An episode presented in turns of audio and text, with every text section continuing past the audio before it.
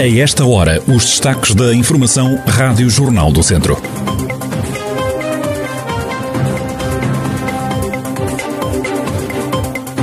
Um veículo despistou-se esta tarde em Santa Combadão e acabou por voar cerca de 10 metros e aterrar num quintal de uma habitação. Já há presidentes a tomar posse para os novos quatro anos à frente das autarquias e ainda o tempo para esta semana em Viseu.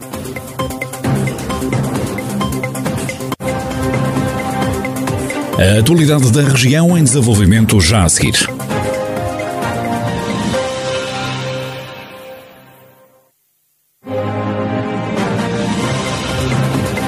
Noticiário Rádio Jornal do Centro, edição de Micaela Costa.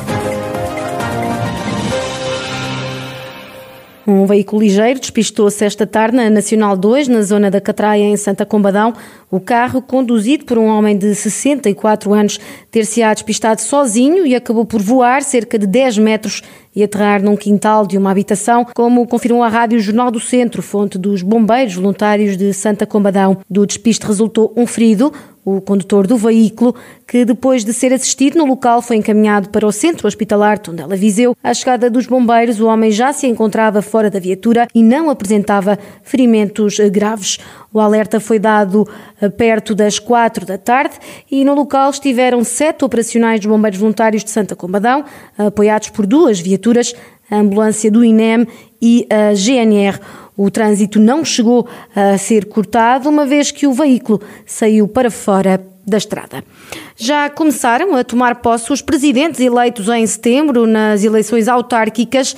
Carlos Santiago foi reeleito em Sernancelho pelo PSD com mais de 80% dos votos. Tomou posse este sábado e falou nas várias apostas para este novo mandato. O nosso compromisso com todos os sernancelhenses passa pela estabilidade e reforço da aposta nas vertentes económica, social e na cultura. A nossa intervenção política neste mandato passa por mostrar um conselho realizado nas infraestruturas básicas, no social, na cultura e na educação, no ordenamento do território, no turismo, na agricultura, na economia.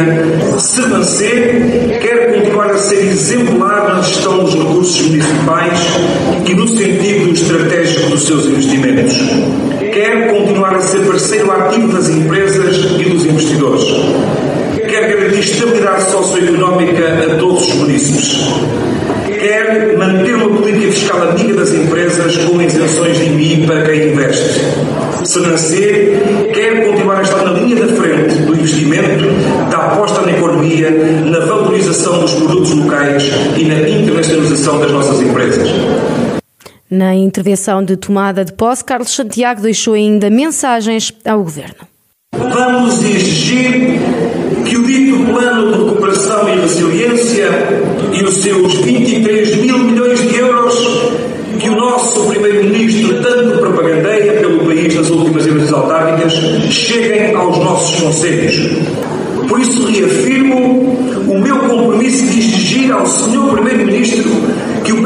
PRR sirva para que o Hospital de Viseu tenha um centro oncológico digno, há muitos anos prometido e anunciado. E assim termina o calvário de centenas de milhares de pessoas que são obrigadas ao enorme sacrifício de fazerem centenas de quilómetros por dia para realizarem os seus tratamentos oncológicos. Vou exigir ao Sr. Primeiro-Ministro que permita a construção do IC26, a ligação rodoviária entre Lamego e o IP2 em Trancoso, pois é determinante para a nossa economia e vou insistir também permanentemente para que a linha do Douro seja uma realidade. Carlos Santiago, que este sábado tomou posse na autarquia de Sernancelho.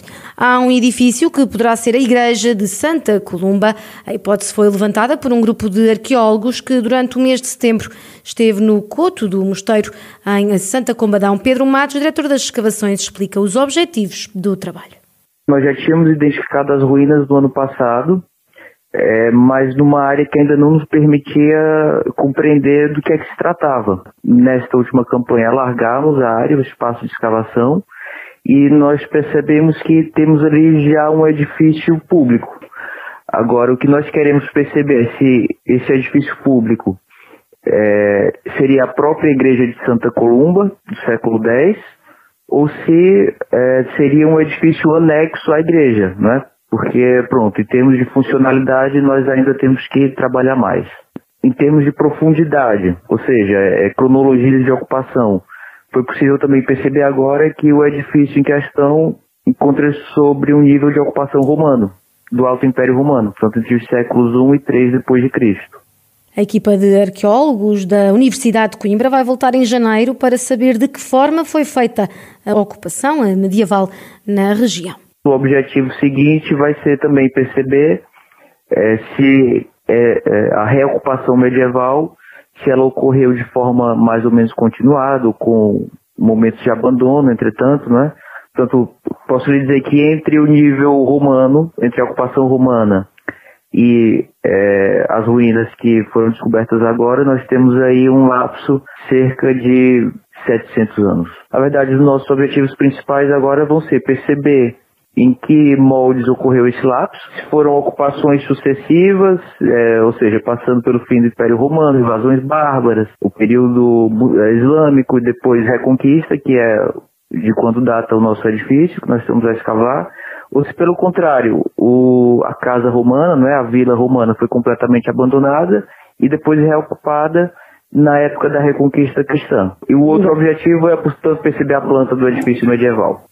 Pedro Matos, diretor das escavações que decorreram no Coto do Mosteiro, naquele que será o local onde nasceu Santa Combadão. Os trabalhos foram promovidos pela Câmara Municipal, eh, Fábrica da Igreja Paroquial da Freguesia do Coto do Mosteiro e também da Associação de Estudos do Baixo Dão.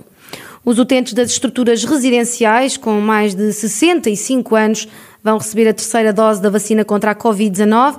Rita Figueiredo, do ACES Dom Lafões, explica como vai decorrer o processo.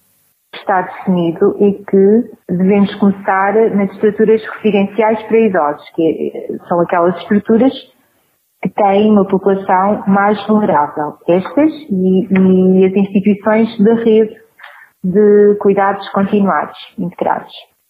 E, portanto, é neste que se irá começar, sendo que uh, o intervalo para a administração da vacina da Covid relativamente à da gripe uh, tem de ter mais de 14 dias. nós fizemos a vacinação da gripe nestas estruturas durante os últimos 15 dias e, portanto, agora que temos norma da Direção-Geral de Saúde para iniciarmos esta terceira dose, estamos a planear, a fazer o planeamento da, desta terceira dose nas estruturas residenciais à medida que se forem verificando estes 14 dias mínimos de intervalo. Numa primeira fase foram vacinados os imunodeprimidos. Na área da Aças Dom Lafões foram ministradas algumas dezenas de vacinas já em relação à vacina da gripe, até à passada sexta-feira tinham sido inoculadas 6.135 pessoas, faltando um número muito residual de estruturas assegurou eh, Rita Figueiredo. Vai ser uma semana sem chuva na região de Viseu. Nos próximos dias é esperado vento forte durante a noite e temperaturas ligeiramente acima da média para o mês de outubro, como detalha a meteorologista Ângela Lourenço, do Instituto Português do Mar e da Atmosfera. O meu avô foi continuação de céu em geral pouco nublado, sem chuva, portanto não, não estamos a prever ocorrência de chuva para os próximos dias uh, na região centro. As temperaturas, principalmente a temperatura máxima, mantém-se com valores acima daquilo que é a média do mês de outubro. Em todo caso, os valores para o Distrito de Viseu vão andar em torno dos 20 eh, graus, zonas mais elevadas, e depois uh, perto dos 30 graus eh, principalmente na parte sul eh, do distrito. O vento eh, vai-se predominar do quadrante leste e chama a atenção que durante o período da noite, principalmente o período da noite e manhã, tem tendência a soprar com maior intensidade. Ângela Lourenço, do Instituto Português do Mar e da Atmosfera e as previsões do estado do tempo para a região de Viseu nos próximos dias.